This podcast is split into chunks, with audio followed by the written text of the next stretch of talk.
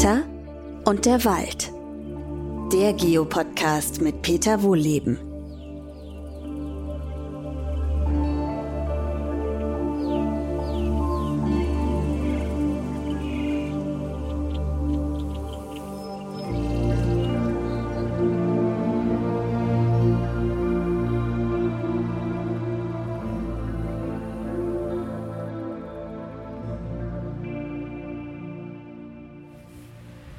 Willkommen zu einem neuen Waldspaziergang. Ja, hier hinter mir rauscht es ganz ordentlich. Ähm, es ist ziemlich stürmisch, aber ich habe gedacht, komm, ich gehe raus. Ich habe einfach Lust, mit euch wieder in den alten Buchenwald zu gehen und zu den Weißtannen und nebendran stehen die Douglasien. Die rauschen jetzt besonders doll. Ähm, einfach ja, ich habe einfach Lust gehabt und schau mal mit euch zusammen, was es hier draußen wieder zu sehen gibt. Vielleicht vorneweg mal, mich haben eine Reihe von Zuschriften erreicht. Ihr wisst ja, ihr könnt unter podcast.wohlebens-waldakademie gerne schreiben. Jetzt bin ich natürlich nicht am Schreibtisch, sondern hier im Wald. Und deswegen werde ich das beim nächsten, bei der nächsten Folge Wald aktuell vom Schreibtisch aus ähm, mal durchgehen, die E-Mails mit euch zusammen. Da sind wirklich ein paar ganz nette Sachen dabei. Und dann habt ihr alle was davon. Gut, jetzt latsche erstmal hier so ein bisschen durch.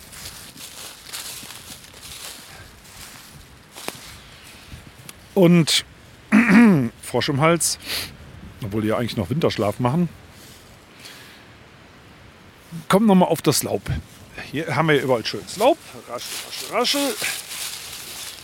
Und Laub ist braun. Ja, stimmt. Schöne Binsenweisheit, ich weiß. Ja, aber die Frage ist, warum ist denn Laub braun? Warum werfen denn die meisten Bäume ihr Laub braun ab? Das machen die unter anderem, um Stickstoff zu sparen. Stickstoff ist ein Element, das ist eigentlich nicht besonders selten. Also in der Luft zum Beispiel ähm, sind es, glaube ich, 78 Prozent. Also streng genommen müsste man sagen, die Luft, die wir einatmen, das ist fast nur Stickstoff. Und irgendwie denkt man immer, man atmet Sauerstoff ein. Ja, stimmt ja auch, aber das ist halt ein kleiner Teil. Nur, ne? Also der größte Teil ist Stickstoff. Damit können wir nichts anfangen, das ist auch nicht schlimm. Die Bäume hätten das aber gerne, also so wie alle Pflanzen, ganz, ganz, ganz dringend und kommen da kaum dran. Wozu brauchen wir überhaupt Stickstoff als Baum? Ja, also erstmal brauchen wir es grundsätzlich für Eiweiße, ne, Aminosäuren, da ist immer Stickstoff drin, also DNA und so weiter. Also das sind nicht ganz unwichtige Sachen. Aber speziell Pflanzen, also auch Bäume, brauchen das, um Chlorophyll zu bilden. Ne, den grünen Blattfarbstoff, mit dessen Hilfe sie dann mit Sonnenlicht und CO2 und Wasser Zucker herstellen können. Also ohne Stickstoff kann ein Baum oder generell überhaupt keine Pflanze leben. Und ähm, man sieht das, also wenn, wenn ähm, Pflanzen Stickstoffmangel haben, dann werden die auch eher so gelblich. Klar, ne? wie soll das dann mit dem Chlorophyll gehen? Ein selbstverstärkender Effekt. Und weil das so wertvoll ist, dass äh, der Stickstoff, ne, Schrägstrich Chlorophyll, wird das halt im Herbst zerlegt und wieder in die Rinde abtransportiert und eingelagert, damit man es im nächsten Frühjahr wieder zur Verfügung hat. Jetzt ist natürlich die Frage, also irgendwann, es gibt ja immer Stickstoffverluste, ne, also die, ein Baum stirbt ähm, oder ne, ein Tier frisst äh, das ab. So bin ich übrigens jetzt gerade auf das Thema gekommen. Hier riecht es nämlich, jetzt geht es schon wieder einigermaßen, hat so ein bisschen nach Gülle gerochen. Das zieht ja irre weit durch die Landschaft. Und ähm, das stinkt wie Sau, ja. Ich finde das auch nicht schön. Das ist ein anderes Thema, dass da teilweise solche Mengen ausgebracht werden, dass unser aller Grundwasser, ne, unser wichtigstes Lebensmittel ist ja Wasser, mit äh, Stickstoffverbindungen regelrecht verseucht wird. Äh, ein Thema für sich, aber ich komme so drauf, weil ich, ich hasse diesen Gestank, ne? ich muss es wirklich sagen. Also, ähm, ja, Thema für sich. Äh, und wir haben Stickstoff momentan im Überfluss überall in der Luft, im Wasser, im Boden. Aber von Natur aus ist das eben nicht so. Von Natur aus ist das super, super, super Mangel. Wie kommt denn der Stickstoff überhaupt in die Pflanzen. Der ist nicht einfach so im Boden, ne? also ist halt in der Luft. Das kann durch Verbrennungsprozesse passieren. Also die gibt es von Natur aus natürlich nicht so ganz schrecklich häufig. Also, so ein, so ein, also durch große Hitze, so könnte man auch sagen. Das kann ein Blitzschlag sein.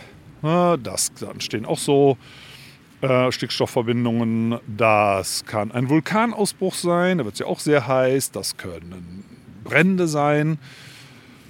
Und dann gibt es Stickstoffverbindungen, die mit Regen ausgewaschen werden, die in die Landschaft kommen. Und das reicht nicht. Also für die Pflanzen würde das nicht reichen. Also da würden wir niemals diese üppigen Wälder sehen, wie wir sie heute kennen, da wo der Mensch nicht drin rumfuscht. Und da gibt es jetzt verschiedene Möglichkeiten dran zu kommen. Ähm, es gibt Pflanzen, die verbünden sich mit Bakterien.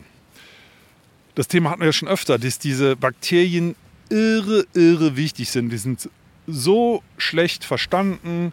Es ist der aller, allergrößte Teil aller Bakterien überhaupt noch nicht entdeckt, geschweige denn, dass man weiß, wie sie funktionieren. Aber von denen, die man kennt, weiß man halt, irre wichtig. Manche helfen den Bäumen, sich an Strategien zu erinnern. Manche Bakterien bilden so eine Art Sonnencreme auf den Blättern. Manche Bakterien steigen mit dem Wasserdampf auf und bilden neue Wolken für die Bäume. Könnt ihr alles in den alten Podcast-Folgen nachhören. Und manche Bakterien helfen den Bäumen, Stickstoff zu binden aus der Luft.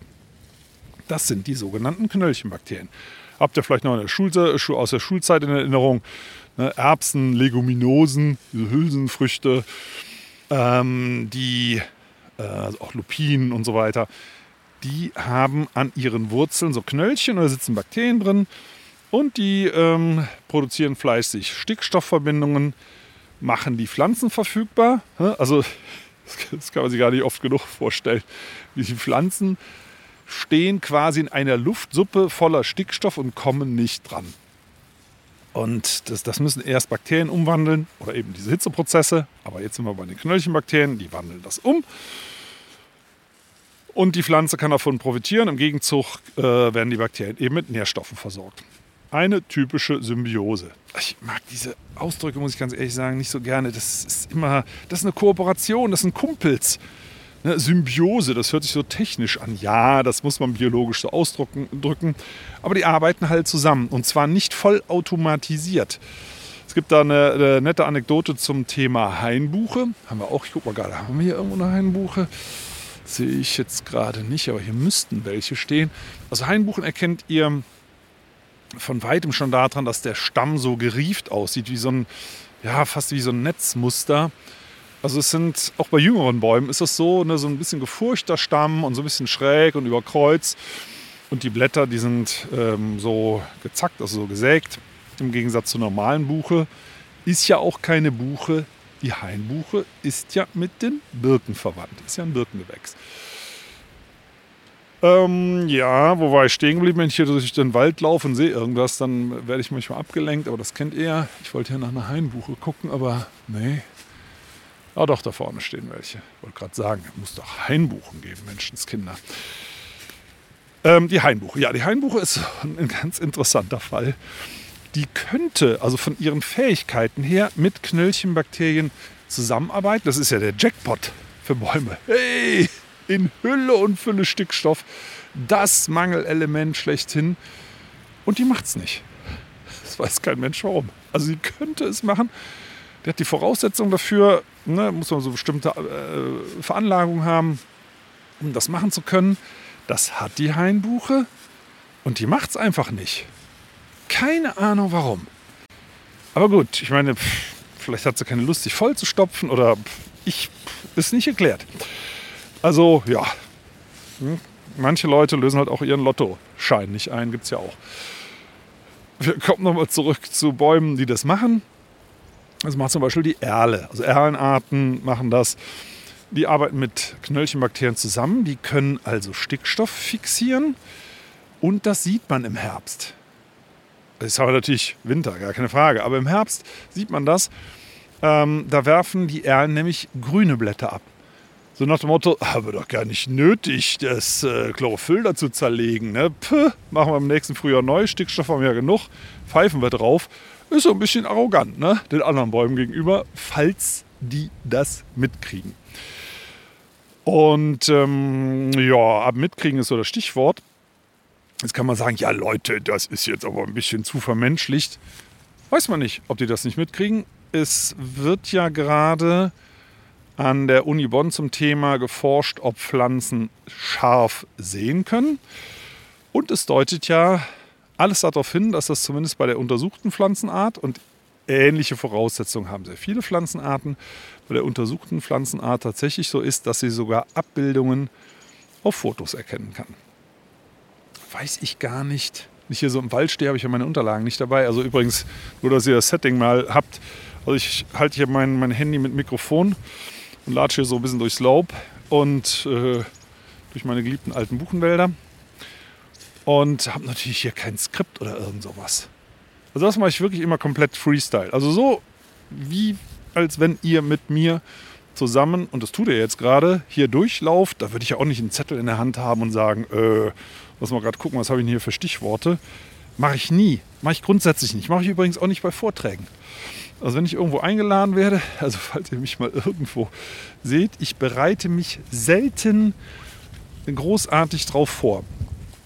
Also das ist jetzt nicht äh, so nach dem Motto, der nimmt das nicht ernst, sondern ich mag das nicht, wenn Sachen geskriptet sind. Also wenn man quasi, wie hat das mal jemand gesagt?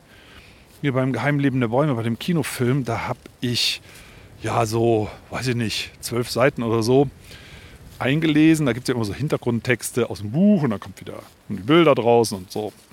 Und die habe ich halt selber eingesprochen. Das war in so einem, wie nennt sich denn sowas? Nicht Hörfunkstudio. Naja, das war auf jeden Fall so ein Studio mit, auf, ja, mit einem entsprechenden Regisseur, der für solche Sachen spezialisiert ist. Und der hat immer gesagt, äh, man darf das Papier nicht raushören.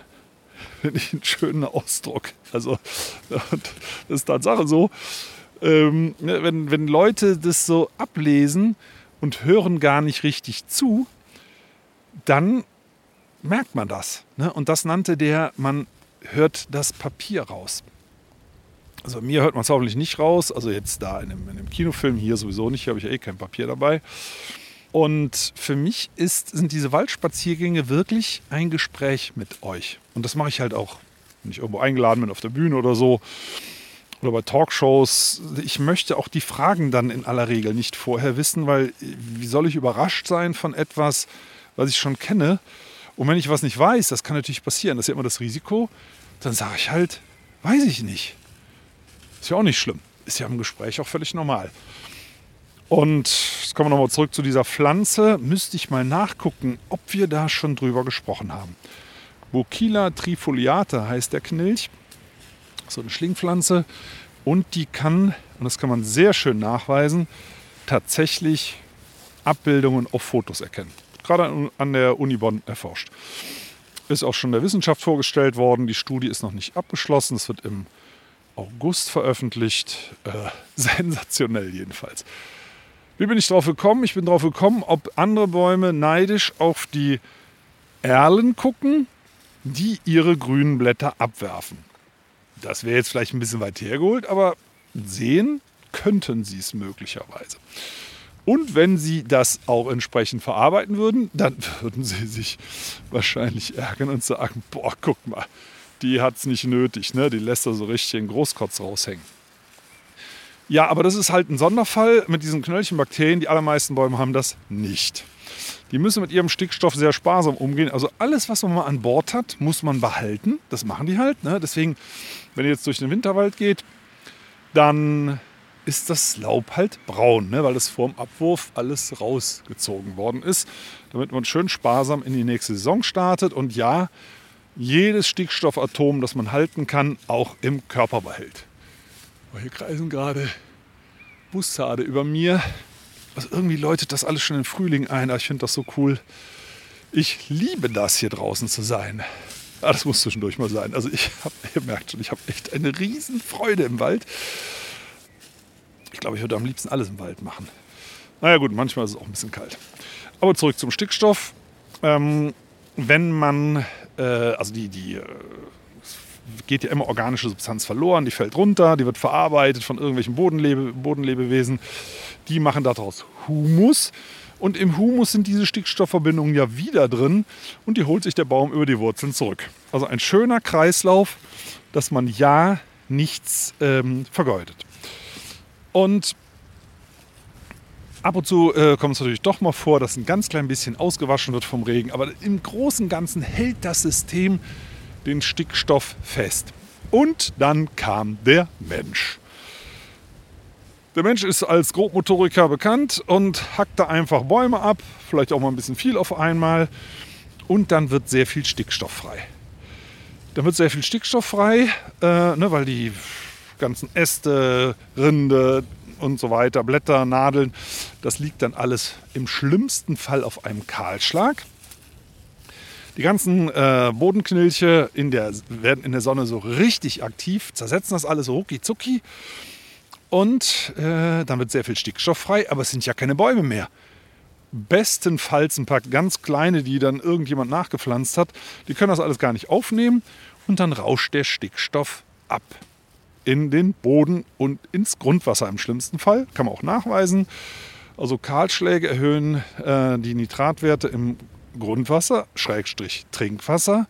Und das ist natürlich doppelt blöd, weil der Wald das ja gar nicht will. Der will das ja behalten. Also ein Wald ist ein super effizienter, äh, großer Organismus, der das alles regelt und möglichst keine Verluste zulässt. Ja, und wir gehen hin und sagen, ah, machen wir alles platt oder machen wir alles neu. Nee. Und dann fehlt halt zum Beispiel der Stickstoff.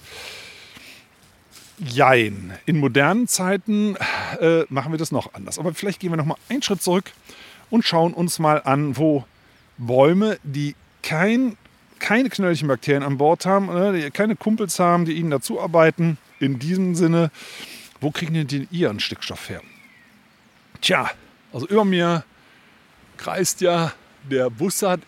Den hört man, glaube ich, nicht. Ne? Also hier mit meinem kleinen Pisselmikro ist der, glaube ich, nicht zu hören. Hört sich mal so ein bisschen an wie Katzenschreie. Aber das ist eine Stickstoffquelle. Ja, das ist eine Stickstoffquelle, weil so ein Mäusebussard der kackt halt mal ab und zu. Plups! Und in Vogelkacke ist Stickstoff. So ist ja übrigens früher der erste Massendünger äh, hergestellt worden, Guano. Ähm, das ist Vogelkot, der irgendwo, wo waren das, Chile oder wo, ne? Äh, oder auf irgendwelchen Inseln, Nauru, glaube ich, im Pazifik. Ähm, das sind so also abgelegene Inseln. Darauf haben sich natürlich die Seevögel versammelt, weil sie irgendwo mal Pause machen mussten, äh, wenn sie übers Meer geflogen sind und Fische gefressen haben. Und da haben sie dann ihr Geschäft verrichtet. Und wenn man das Jahrhunderte, Jahrtausende, Jahrzehntausende lang macht, dann kann das Meter dick werden. So eine richtig fest verbackene Vogelkotschicht. Äh, etwas netter ausgedrückt Guano. Und äh, den hat man dann eben industriell angefangen abzubauen, abzubaggern und hier bei uns auf die verarmten Äcker zu streuen. Gibt es, glaube ich, immer noch zu kaufen. Also irgendwo, ich glaube, kann sogar sein, dass ich das auch schon mal gekauft habe für irgendwelche, fürs Gewächshaus oder so. Doch, ich glaube, das gibt es noch. Guano. Aber von Natur aus, ähm, also bei den Seevögeln, gut, da wachsen natürlich keine Bäume, diesen meterdicken Schichten, aber hier gibt es das natürlich auch. Also wenn ich mir hier die Bussarde, echt, die fliegen, ist ja Wahnsinn. Ähm, ja, wenn die ihr Geschäftchen machen, ähm, da fällt eben auch ab und zu mal was zwischen die Bäume. Das ist nicht viel. Das stimmt schon. Aber wenn die Bäume alles festhalten, was hier mal so runterkommt, dann sammelt sich im Laufe der Zeit eben doch ein bisschen was an. Und von Tieren, also Säugetieren, ne, die auch ihr Geschäftchen machen. So, wo kriegen die denn ihren Stickstoff her? Also zum einen von Pflanzen, von woanders, aber auch von Tieren. Und in vergangenen äh, Jahrzehntausenden kam sehr viel Stickstoff aus dem Meer. Und zwar in Form von Fischen, von Lachsen, die die Flüsse hochgestiegen sind und die dann von Bären gefressen wurden, von Seeadlern, Fischadlern, gab es ja hier früher auch, und Füchsen, die dann den halb angefressenen Kadaver, den der Bär hinterlassen hat, noch weiter verarbeitet haben, bis hin zu Insekten, die das auch weiter zerraspeln und zerfressen und alles fliegt irgendwo in die Wälder. Also es ist bis heute nachweisbar in Kanada, wo es, wo es noch einigermaßen funktionierende Flusssysteme gibt. Alle funktionieren ja auch nicht mehr richtig, aber ein Teil wenigstens. Und da sieht man, dass ein großer, der größte Teil des Stickstoffs in Bäumen aus Fischen stammt. Weil das hat irgendwie eine andere chemische Signatur. Äh, und da sieht man, ah, das ist Meeresstickstoff, das stammt aus Lachsen. Und da würde mich mal eben im Zusammenhang interessieren, ob das bei uns nicht auch noch nachweisbar ist in alten Fachwerkhausbalken, die, keine Ahnung, tausendjährigen Haus oder das Holz wenigstens so alt, ob man da nicht auch Fischstickstoff nachweisen kann, weil damals gab es ja massig Lachse in den Flüssen und auch noch Bären. Müsste eigentlich, müsste man einfach mal, müsste mal jemand untersuchen. Man muss halt in der Wissenschaft oft Fragen stellen, damit mal irgendjemand nachguckt. Ja, also so war das früher. Rarer Rohstoff, schwer zu bekommen. Und dann kam eben, wie gesagt, der Mensch. Der Mensch macht was? Was hat den Menschen groß gemacht? Ackerbau und Feuer. Feuer natürlich zuerst. Gibt es ja schon ein bisschen länger als Ackerbau. Ähm, und bei Verbrennungsprozessen entstehen auch Stickstoffverbindungen in der Luft. Jetzt sind so ein paar Steinzeitfeuer, die werden keine Auswirkungen gehabt haben. Also Steinzeitmenschen, da gibt es ähm, so eine Untersuchung, hat es in Europa irgendwas 1500, 3000, irgend sowas gegeben. Also ganz, ganz wenig. Heute EU 400, was haben wir, 460 Millionen, irgend sowas. Also damals die Steinzeitfeuer, die haben sicher keine Auswirkungen gehabt. Aber die Verbrennungsprozesse, die wir angeleiert haben, die natürlich schon ganz anders. Und zwar nicht nur Heizungen äh, oder Industrie, sondern natürlich auch der Straßenverkehr. Ihr erinnert euch hier an die Katalysatorskandale der letzten Jahre. Da geht es unter anderem auch um Stickoxide. Jetzt könnte man sagen, okay, Stickoxide ist nicht gut in der Luft, aber tut den Pflanzen ja gut, ist ja ein Dünger. Ja, und das kann man sogar nachweisen. Bei Bäumen ist das Wachstum in den letzten Jahrzehnten, also vor den trocken heißen Sommern, so ungefähr um 30 Prozent gestiegen. Und da müsste ja bei den Bäumen eine fröhliche Party ausgebrochen sein. Also die, die, Wälder sind wirklich, die haben richtig wie den Turbo eingelegt in den letzten Jahrzehnten durch diese Überdüngung durch die Luft. Also es sind Gase, ne, Stickstoffverbindungen, die werden dem Regen ausgewaschen, übrigens auch sauer, ne, trägt mit zur Bodenversauerung bei. Äh, auch aus der Landwirtschaft, also das, was hier so stinkt manchmal, ne, so Gülleausbringung, das sind Stickstoffverbindungen und der Regen wäscht die in die Böden. Und düngt die Böden, ob sie wollen oder nicht. Ja, und die Bäume, ähm, boah, ich, äh, ich laufe hier gerade den Berg hoch, also ab und zu muss ich mal ein bisschen Luft holen. Einen Moment. Ich lenke das Mikro mal auf meine Schritte, dass ihr mal hört, wie ich hier durchlatsche. Und der Wind rauscht durch die Bäume. Also solange nichts runterkracht, ist das okay. Die Sonne scheint, also optimal. So, wir sind auch mal bei der Überdüngung gewesen. Ähm, das ist für die Bäume nicht gut. Bäume sind halt auf Askese getrimmt. Ja, und äh, jetzt werden die quasi zwangsgemästet. Also die reagieren natürlich auf einen absoluten raren Stoff wie Stickstoff. Aber das müssen die ja. Die müssen ja von Natur aus alles nehmen, was sie kriegen können, weil es gibt ja normalerweise nicht viel. Ja, und dann äh, ähm, werden sie jetzt quasi gepusht. Und dieses, das ist ein ungesundes Wachstum, das sieht man übrigens sogar im Holz. Also dieses schnell, diese schnell gewachsenen Fichten zum Beispiel, das kriegt man auch im Baumarkt äh, oder wenn ihr Balken mal kauft äh, zu sehen, da sind oft so Harzgallen drin. Und das weist auf ähm, Spannungsrisse im Holz, die der Baum dann mit sowas füllt. Ne, ähm, ja, wie so, eine, wie so ein Bluterguss quasi. Ja, ja, stimmt, ist ein Bluterguss bei Bäumen. Hört sich auch nicht nett an, ne? aber ja, ist so.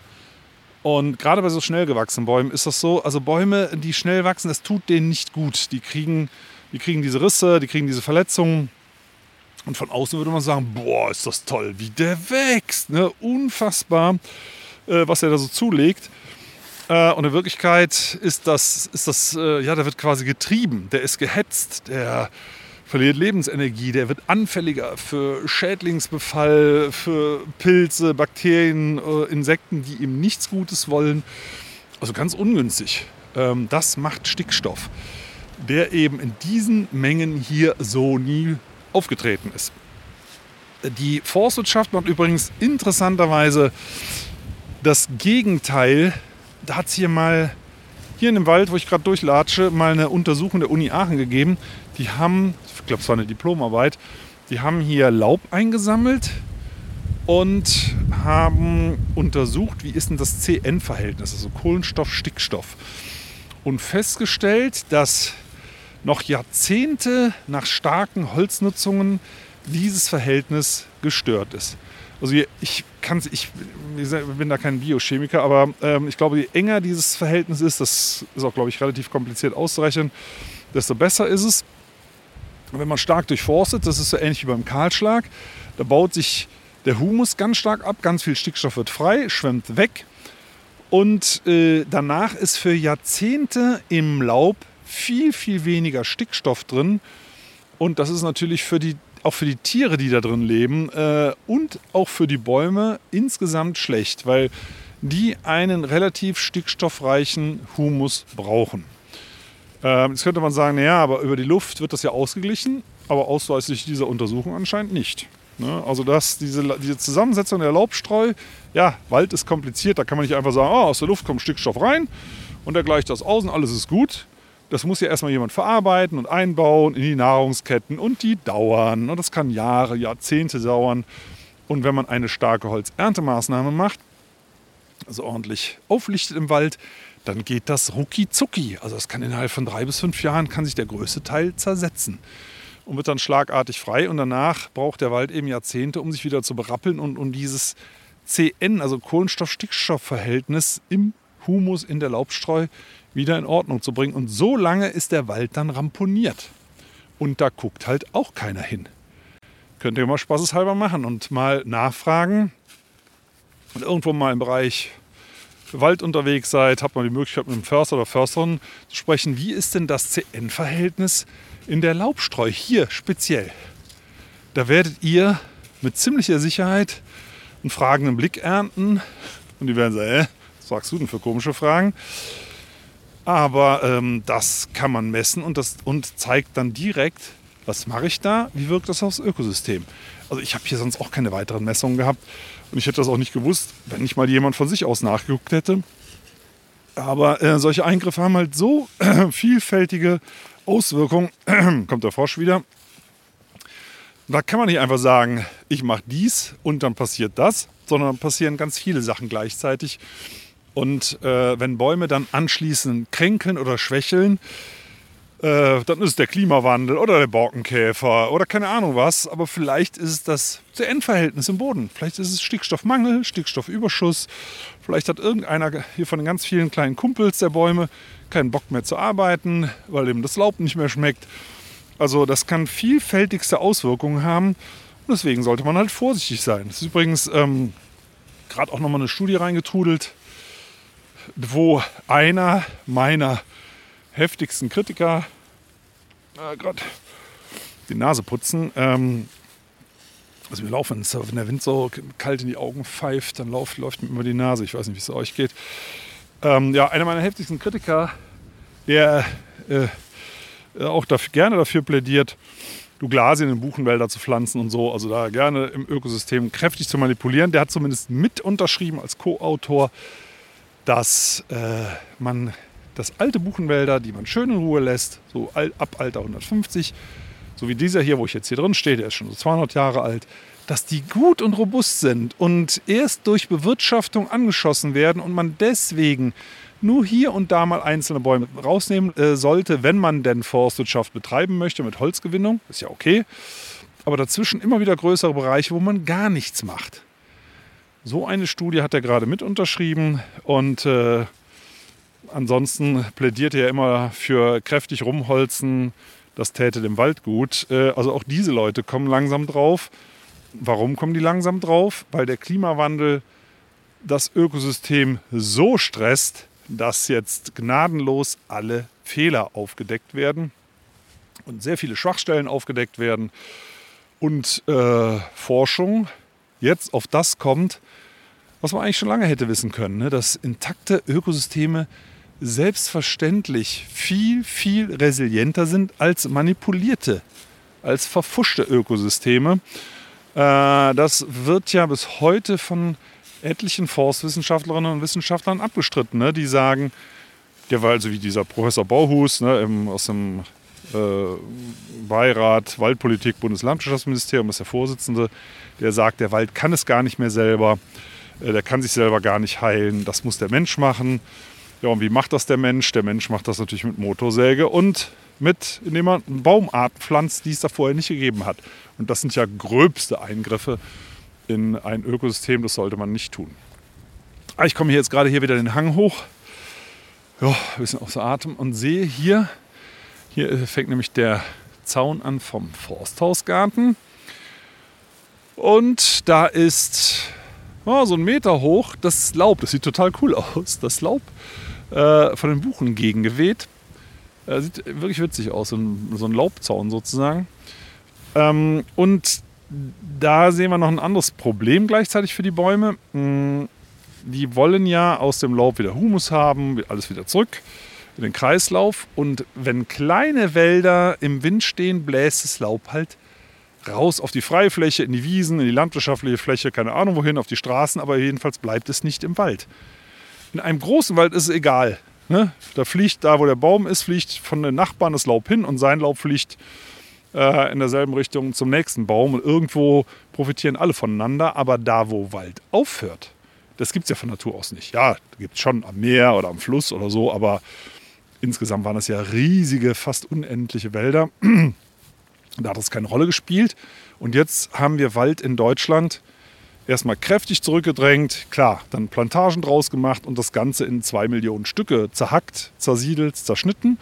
Und da bläst es halt überall Laub raus auf die Freiflächen und dadurch hagert der Wald auch aus. Und es geht ja nicht nur um Stickstoff. Also Stickstoff, okay, würde man sagen, prima, macht der Straßenverkehr, mehr als wir brauchen. So einfach ist das ja nicht, haben wir gerade schon drüber gesprochen. Aber es sind ja auch noch andere, Phosphor, Kalium, keine Ahnung was für Nährstoffe, die auch noch mit weggeblasen werden und die eigentlich die kleinen Bodenhelferlein äh, den Wurzeln wieder zuführen sollten, indem sie zerraspeln, verdauen und Pflanzen verfügbar machen. Naja, alles nicht so einfach. Äh, ich glaube, ich gehe jetzt mal langsam wieder rein. Hier meine Hand, die die das ist so, so ein, ja, wie so ein Mini-Stativ, äh, wo das Mikro aufgesteckt ist. Und äh, das ist natürlich aus Metall. Es ist sehr windig. Es ist, ja, weiß ich gar nicht, was haben wir denn, 8 Grad oder so. Also für den Winter natürlich nicht kalt. Aber wenn man das so halbe, dreiviertel Stunde in der Hand hält, dann ist das schon sehr unangenehm. Ähm, aber grundsätzlich ist es eine große Freude, ich bin wirklich so gerne mit euch im Wald draußen. Also mir macht das totalen Spaß. Und ähm, beim nächsten Mal, bald aktuell, da gehe ich ja auf eure Fragen ein, die ihr mir geschickt habt. Also gerne nochmal podcast at wohllebens-waldakademie.de. Könnt ihr alle Fragen, auch rund um den Wald, was euch so auf dem Herzen liegt oder gerne zum Podcast auch. Irgendwelche Anregungen, Lob ist auch nicht schlecht. Könnt ihr übrigens natürlich auch gerne, finde ich auch mal schön, bei Spotify und bei Apple ähm, kommentieren oder auch gerne bewerten. Würde ich mich auch sehr freuen. Und ansonsten freue ich mich auf nächste Woche Dienstag, weil da hören wir uns wieder. dann sitze ich dann im Büro, schaue eure E-Mails mit euch zusammen an und werde natürlich noch einiges Spannendes aus der aktuellen Wissenschaft berichten. Also bis dahin, alles Gute und falls ihr könnt, ab in den Wald. Tschüss!